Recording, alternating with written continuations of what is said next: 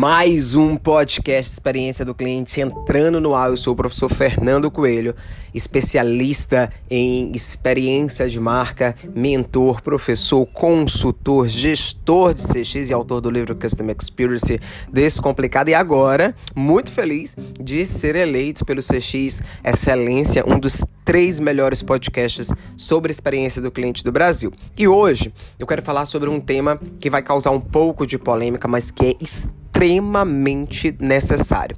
NPS virou métrica de vaidade? Eu acho que sim. Virou métrica de vaidade para gestor de marketing e gestor de experiência do cliente. Fernando, mas por que você fala isso? Vou contar uma historinha rápida de uma experiência que eu vivi numa cafeteria no Rio de Janeiro, uh, na Zona Sul, onde eu pedi uma coxinha e um café uh, com leite e veio um café sem leite.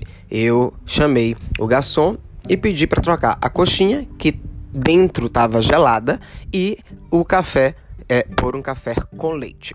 Quando a coxinha voltou, a coxinha eles esquentaram nitidamente no micro-ondas e voltou ela uh, ainda gelada. E o café, eles simplesmente botaram um pingo de leite, né? Uh, não fizeram um novo expresso com leite. E a xícarazinha, né? A bordinha do pires veio suja.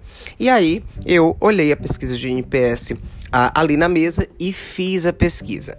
Resultado: um dia depois eu recebi um e-mail agradecendo, se desculpando e sinalizando que ia enviar para o setor é, responsável. Qual é a moral da história?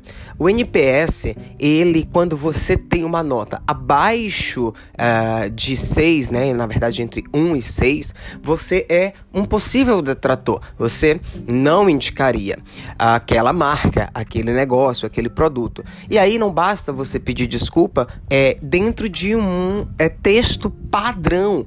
O objetivo do NPS associado às melhores práticas de experiência de marca é você ouvir o cliente, é você utilizar aquilo ali como voz do cliente. E aí você precisa, mais importante do que aplicar uma pesquisa de NPS, é entender o que você vai fazer com aquele dado, o que você vai fazer após o NPS.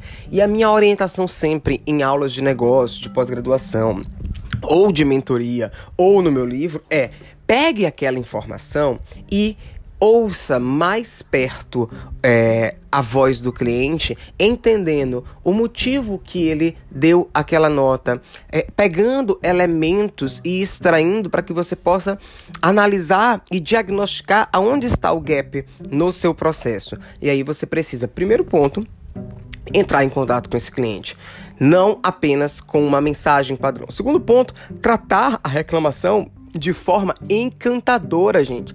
NPS não é uma simples pesquisa, NPS é um método de experiência de marca para levantar uma voz do cliente.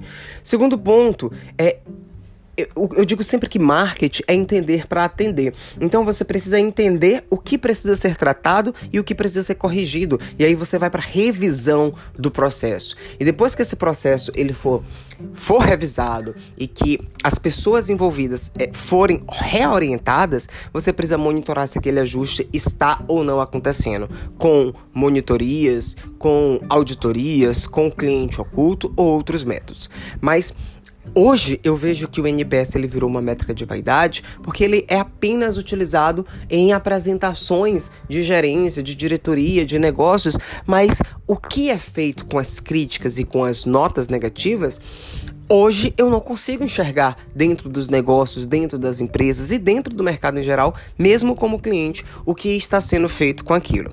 Então, a minha provocação reflexiva hoje para quem está ouvindo esse podcast é: o que você está fazendo com o NPS após o NPS? Fica aí a nossa reflexão. Gostou do nosso podcast? Compartilha ele com a sua rede, no seu LinkedIn, no seu Instagram, manda no grupo para os seus amigos e fique aqui com a gente fazendo uma maratona de experiência de marca. Até a próxima!